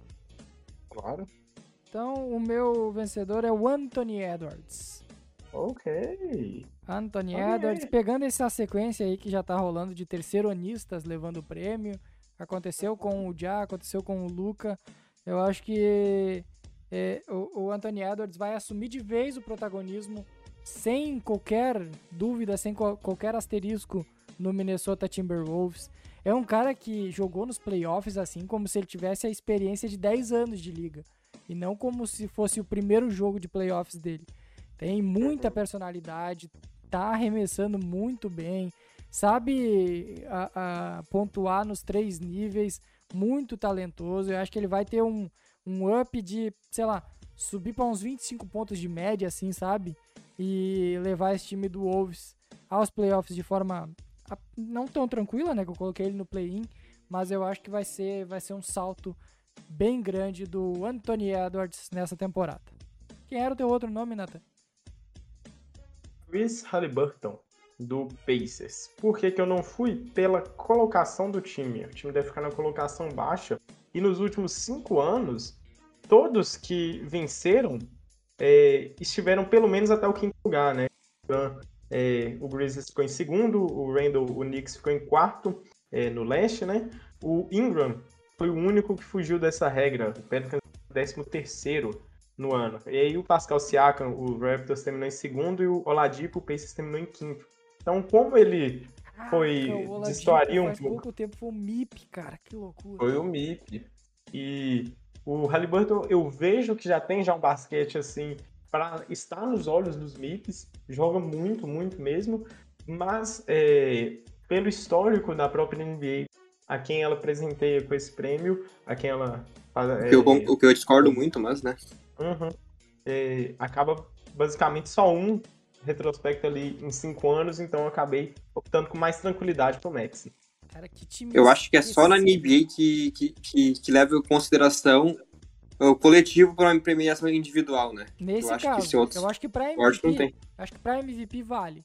Porque aí o. o, o, eles dão um peso liga- absurdo, cara. Eu- Isso eu discordo muito, É, sabe? Eles dão um peso ser, absurdo. Pode ser, mas pra mim, por exemplo, MVP, tu é o jogador mais importante da liga. Tu tem que estar num time que esteja bem. Tu não pode estar num time que esteja mal. Eh, Nos outros casos eu concordo. Nos outros casos eu acho que não levaria em conta o coletivo. Mas assim, o, o Pacers é um time esquecível demais nessa temporada, hein? Pelo amor. Ninguém vai lembrar do Pacers na temporada inteira. Se a gente assistir três jogos do Pacers, vai ser muito. Com todo respeito É, a Indiana. enquanto, enquanto o Cleveland foi um sucesso de rebuild, o Pacers é um fracasso, né? É, bem pontuado. Vamos para Sexto Homem, prêmio vencido na última temporada pelo monstro, pelo gigantesco Tyler Hero, que ganhou a sua bolada na última semana aí, renovou o contrato e é um dos, um dos homens ricos do Miami Heat na, na próxima temporada. Ele venceu com uma folga absurda, deu 25 jogos da temporada, todo mundo já tinha certeza absoluta que seria o Tyler Hero, que agora vai ser titular, então ele tá inelegível para esse prêmio para a próxima temporada. Bom, ah, o meu palpite para sexto homem é Jordan Poole. Eu não, acho que ele não vai ser titular, porque com o Clay Thompson saudável, né? É impossível ele ser titular no lugar do Clay Thompson. Né? O Andrew Wiggins é um cara fundamental ali na terceira, na terceira posição né? do, The, do the time real, titular do. the real MVP das finais. É. Então, ah, eu, eu, não, eu vejo o Jordan Poole tendo aquele amadurecimento natural, né, de um cara aí, um jovem, que, que tá evoluindo na liga. E o- os playoffs também do Jordan Poole me empolgou bastante, né? Então, se ele conseguir manter ali um nível próximo do que ele jogou nos playoffs, com o amadurecimento natural que ele vai ter, e vindo do banco da equipe do Golden State, ele sim é um forte candidato para né, ser sexto homem da liga. Boa. O meu no sexto homem do ano foi o Bones Highland, do Boa Denver. Nuggets. Já tá surpreendendo já na temporada passada, né? É, eu tô contando que o Nuggets vai fazer um belo gosta do Demais, demais. Ah, eu também, meu, curto muito esse guri, mano. O homem é bom demais e ele já Pô, e o tem Thunder jeitão tem um jogador igual ele no, no elenco aí, draftou O- agora o aí. Treyman. O Treyman ou Não, o Jalen- Williams. Jalen Williams. Williams, né? Jalen ou Jalen? Qual dos dois? Ah, eu não sei qual dos dois é. J-Dub. O é o J-Dub, que vai ser reserva também, inclusive. Uhum. É, Infelizmente, né? E... Highland é minha aposta, viu, galera? Com... Ele tem esse jeitão do sexto homem ali e consegue fazer isso com eficiência. Qual foi a estatística que tu trouxe do Bonus Island, Nathan? Se eu lembro que era... Eu acho que foi um true shooting dele. Absurdo. Foi Absurdo. algo nesse estilo. Depois Bom. eu vou pesquisar. Só um parente, um parente, um parênteses na, no, no comentário do Natan. O, o, o Bones Highland, ele sabia, o Léo, que ele é, acho que amigo do Sims do, do Corinthians? Do Mike Sims, que joga no New Corinthians, sabia não? Sim, são conhecidos, eu acho, da época de universidade, eu acho. Cole, E- é, antes, os- até high school, provavelmente. Acho que É, pode eles não ser. jogaram juntos. Ou se são do mesmo agente, enfim, É. porque o Sims sempre posta stories dele e tal, eu vejo. Sims que te segue, né, inclusive.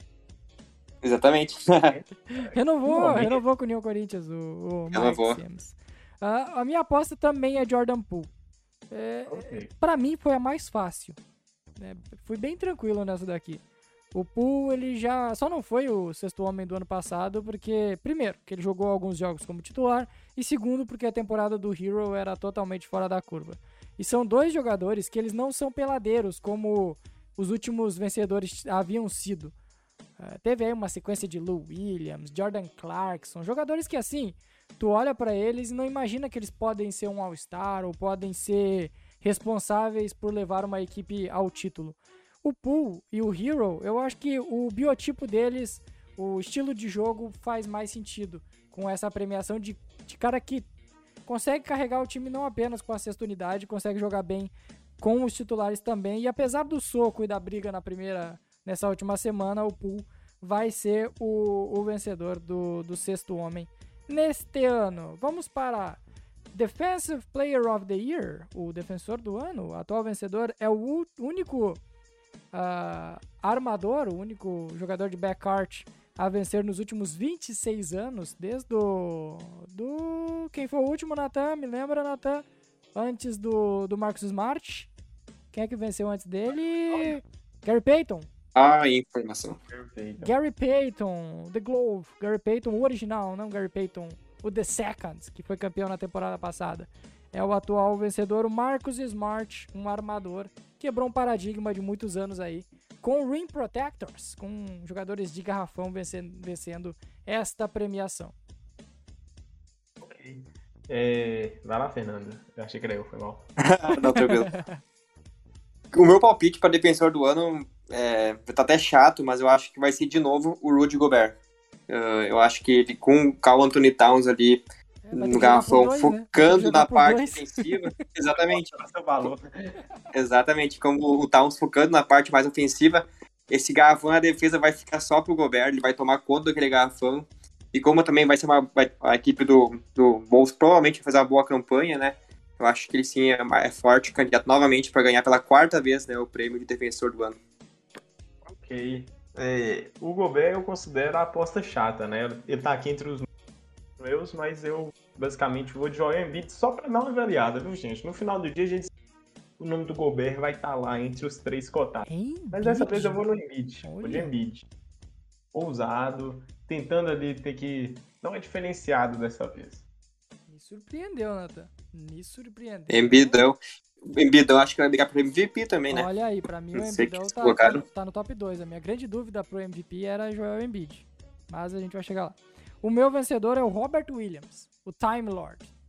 A, único, a única dúvida que eu tenho em relação a ele é, é o físico. É se ele vai se manter saudável a temporada inteira para disputar esse prêmio. Porque enquanto ele esteve em quadra o ano passado, ninguém defendeu melhor que o Robert Williams. Inclusive, muitos queriam ele ao invés do Smart nessa grande defesa que o Doca tinha montado lá em Boston na temporada passada. Torcendo para o Robert Williams ficar saudável, eu acho que ele vai ser um prêmio muito merecido caso conquiste o defensor do ano. Uma pergunta, o Robert Williams não tá fora do início da temporada? Tá fora do início da temporada. Por quanto tempo? Tem previsão, não? Acho que é um, um mês, né, Nathan? Pode me confirmar, é uma lesão no joelho do Robert Williams. Ele iria perder o início da temporada, acho que foi a única coisa que ele Ah, tinha falado. O Ah, não, então acho que era o Galinari que eu, que eu vi que vai Galinari ficar tá três fora, meses É, fora. O. Galinari já tá mais tempo. Pois É é, isso. não, então tá. O... Eu também só não coloquei o, o Robert Williams por causa do fator saúde, viu? Eu não confio nesse cara pra uma temporada inteira, sabe? Mas como o Léo falou, enquanto ele esteve presente, ok. Ele realmente era o mais importante. Isso é, isso, é, isso é curioso, né? Porque o Robert Williams talvez tenha uma carreira que vai ser marcada pelo quase, né? Por- Tinha tudo pra ser um grande defensor, tinha tudo pra ser um dos pivôs mais importantes da liga, mas o joelho não deixa, o tornozelo não deixa, sempre tem uma coisa ou outra que, atrapalham a carreira do Time Lord. Vamos então pro penúltimo prêmio, que é Novato do Ano, Rook of the Year. Atualmente foi vencido pelo Scotty Barnes, num ano onde o Barnes corria por, por fora no início da temporada, tinha Kate Cunningham, tinha ah, o Jalen. Qual dos Jalens? que- O Green, o Jalen Green. Ah, então, não, não, tinha o Evan Mobley até, inclusive, né? Mas o Mobley também se lesionou. Podia ser esse vencedor, né, Fernando? Talvez É, fosse. merecia, na verdade. Até metade da temporada ele foi, mas aí o, como o Barnes jogou Roubaram na todo- cara dura. que isso, Fernando, que isso. O Barnes jogou a temporada inteira e foi muito importante no Raptors, acabou vencendo essa Não. premiação aí.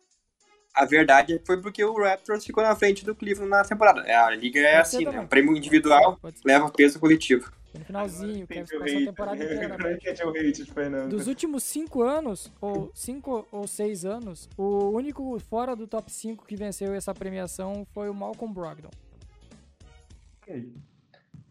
O meu hate, Nathan, é desde a época do LeBron em Cleveland.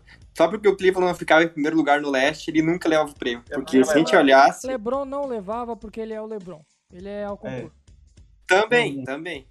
Mas aí É. você fala, ah, o LeBron ficou lá em terceiro, em quarto pro Cleveland, na Conferência Leste. Não, não dá. Não. Vamos dar pro, pro o Giannis, que ficou em primeiro com o Bucks. Mas tudo bem. Vai primeiro o Natan aí no palpite pra, pra Ué. novato do ano. Por favor. o Nathan ele nem que ele tava, ele tava louco pra dizer que ele, que ele queria vir aqui com uma vontade de dizer Chet Holmgren. Só que o Chet tá fora da temporada. Tô triste com essa parte, viu? Então a gente vai ter que falar agora de. Tô zoando. É, Paulo Benqueiro. É. Eu vou realmente sem muita surpresa dessa vez. É o palpite chato. Se quiser um palpite um pouquinho mais divertido, Keegan Murray.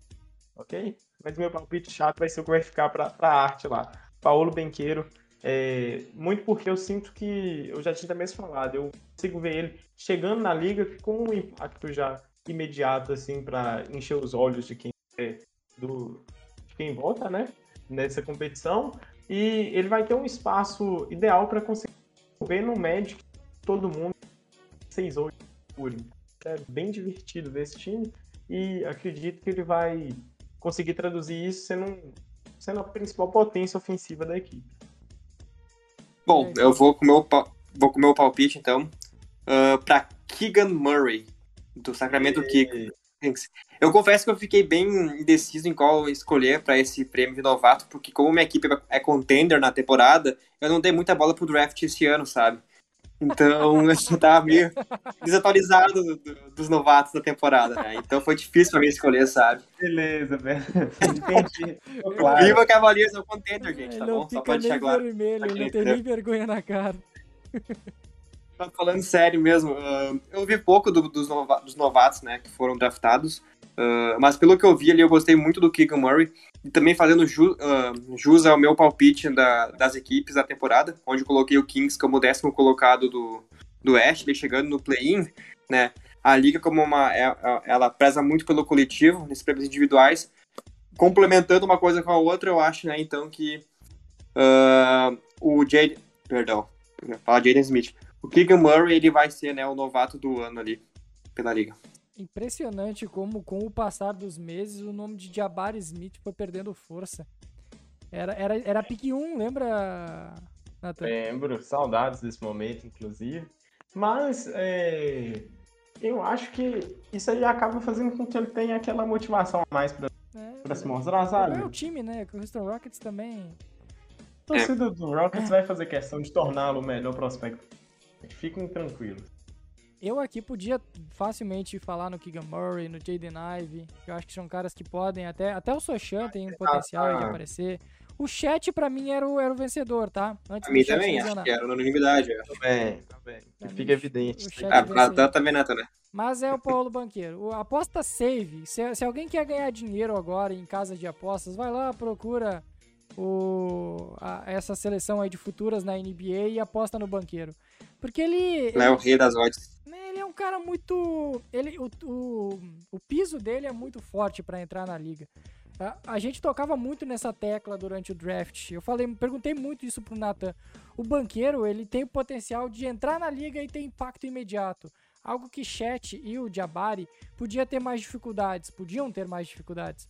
Mas uh, por isso, até pelo Orlando Magic aí, por tudo que o Magic Uh, vai dar de espaço para o banqueiro se desenvolver nessa primeira temporada e para ter destaque, para controlar o jogo e para ter a bola nas mãos, eu acho que é muito difícil fugir dele. Sendo bem sincero, é bem difícil tu não apostar no banqueiro nesse prêmio. Italo-americano, Paulo Banqueiro. E aí, agora? MVP? MVP? Saideira, hein? MVP. Fala, Fernando. Fala, Fernando. O Natan quase apostou no AJ Griffin aqui no prêmio. O Natan tava louco pra apostar no AJ Griffin. Quase. Eu tô meio chato nessas daqui, né? Mas agora eu vou. Era o Griffin que tu amava, Natan? Quem era que tu amava? Sim, ele mesmo. É o era Griffin. Ele, é o ele Griffin. o Ive, né? O Ive tu também gostava. Eu gostava, mas ele era meio polêmico, não era todo mundo. Tá, eu vamos lá, MVP. O último prêmio foi vencido num back-to-back -back pelo Jokic. Antes disso, vinha de back-to-back -back do Yannis Antetokounmpo. E antes deles, quem era? Alguém lembra quem foi o, o vencedor há cinco anos atrás? Alguém tem na o memória? Harden? Hã? O Harden? Eu acredito o que Harden. Acho que foi o Harden, sim. Isso. O Harden. James Harden foi o vencedor antes disso. E aí, minha gente, o prêmio de jogador mais valioso da liga, o Most Valuable Player, o melhor jogador da temporada, vai para quem? Silêncio sepulcral. Começa comigo então? Vamos lá então. Começar. Eu posso começar também se tu precisar. Mas começa, Léo. Começa a saideira. Então eu começo. Eu vou, eu ser, vou bem, eu vou ser bem save aqui também. Eu vou em Yannis Antetokounmpo. Vai voltar okay. a vencer. O, o Bucks vai fazer a primeira campanha. E se o Bucks vai fazer a primeira campanha, o motivo central disso é uma temporada absurda novamente do Yannis Antetokounmpo.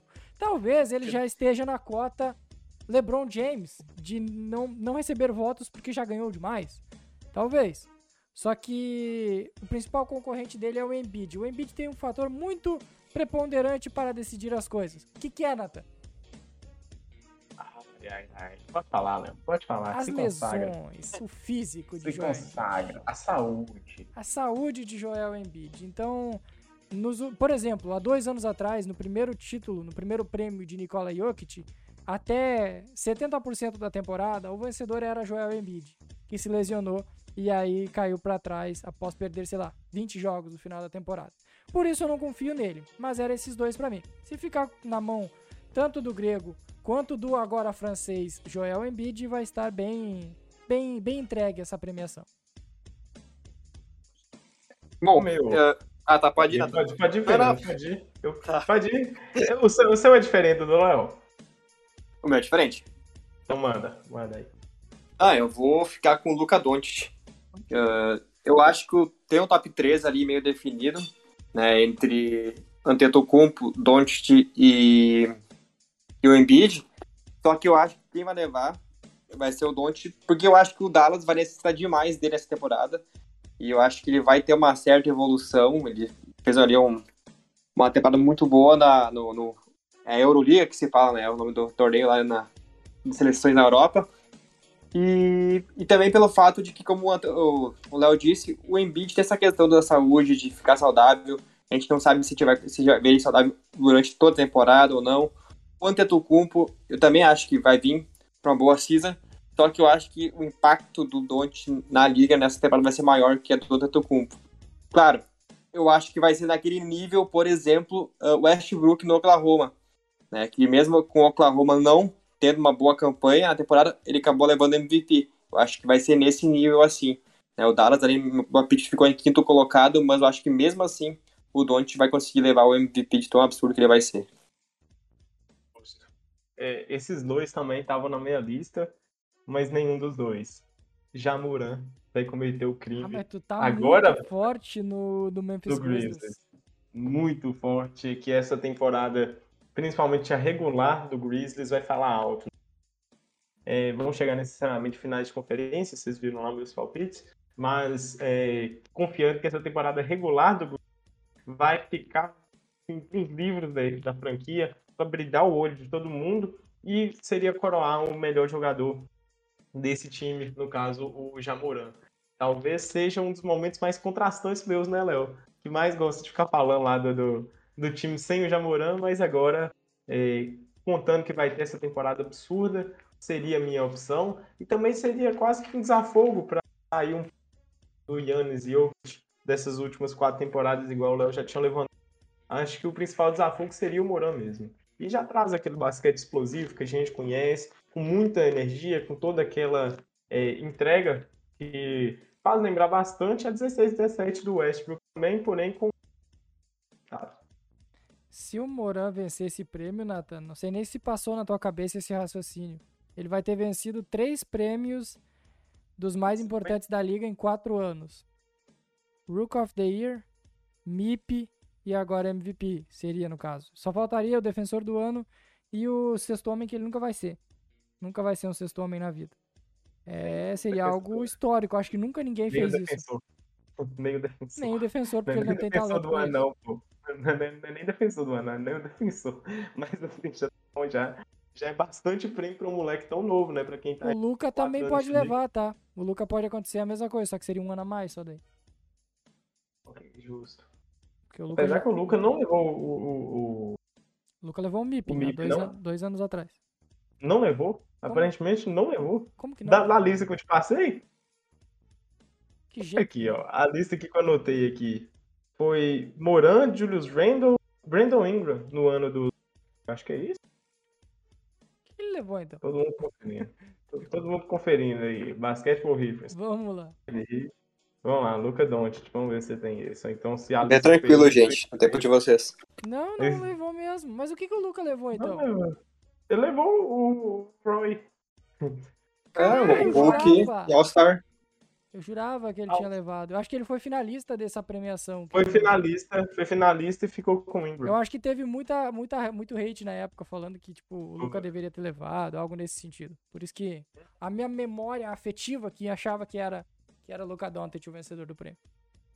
Beleza. É isso, fechamos?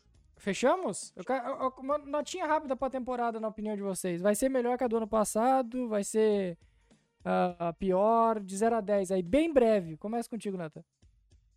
Vai ser melhor. Vou falar aqui um, um 8 para essa temporada. Vai ter diversão, vai ser menos esperada, assim, de quem vai ser o grande. Vocês viram aí que saíram três campeões diferentes só nessa discussão rápida. E também muita história saindo ali, time se implodindo, todo mundo vidrado ali por Vitor Yama. As tretas que já começaram em Celtic e Warriors. Quem vai ganhar a taça, o troféu Oklahoma Victor City Thunder, já, já, já viram o spoiler já, né? Cara, o, é, o Adam o... Silver comentou essa semana sobre o Wembanyama. Que loucura. Não vale a pena tancar? Ele tá tipo, doido. Ele meteu um. Os times estão de olho no Embanyama, mas ninguém vai tancar pensando no Embanyama. Ah, Corporativista, né, cara? Não vai ah, ter. Não vai, ele vai ficar por o produto dele, né? na minha liga pra ah, pegar não vai perder, não. é isso. Essa temporada promete bastante. Fernando? Cara, pra, pra mim, a última já foi muito boa, né? Com o Cleveland botando ao cenário na, na liga, mas essa eu acho que com ela contender, olha, particularmente pra mim vai ser Vai ser top. Não, mas falando sério mesmo, eu acho que sim, vai ser, vai ser um pouquinho melhor que a última, porque, querendo ou não, a gente, a gente pôde ver de novo uma liga ali. Acho que depois da pandemia foi a primeira vez que a gente teve uma temporada onde a gente realmente sentiu que estava tudo no ritmo normal das coisas, é, né? Começou ainda e... com questões envolvendo a vacina, lembra? Com jogadores que não podiam jogar na Califórnia, não podiam jogar em Nova York, Irving, Toronto. Tinha muita questão assim ainda quando começou a temporada passada, para vocês verem o que, que, muda de um ano pro outro. Sim. Não, e essa, essa temporada a gente vai ter o retorno de alguns jogadores que aí na última não puderam jogar, né? Tem ali o Clay Thompson vindo saudável, o Kawhi Leonard, Jamal Murray no Nuggets, né? Então tem uma série de jogadores aí que não estavam disponíveis e que agora vão poder jogar, né? Voltar ativa. E enfim, tô muito empolgado, né? Com hype bem alto para essa season. Eu também estou bastante empolgado. Acho que é uma temporada que vai, vai ser mais equilibrada, principalmente no Oeste, que foi meio abaixo ano passado. O Warriors se desgarrou em algum momento ali, principalmente nos playoffs, e se mostrou um grande favorito. Chegou nas finais como grande favorito. E o Leste tá aquele caos como a gente já viu ano passado. Então promete ser bem intenso do primeiro ao sexto no leste, todo mundo pode ser primeiro, todo mundo pode ser sexto, né? Não, discordo. Primeiro eu acho não. tá bom, primeiro não. Mas dentro das possibilidades, eu acredito que o equilíbrio se mantém e, os, e, e as equipes que são contenders se reforçaram, ficaram mais fortes ou estão mais saudáveis. O que é muito importante numa liga tão com um calendário tão pesado que nem é a, a NBA.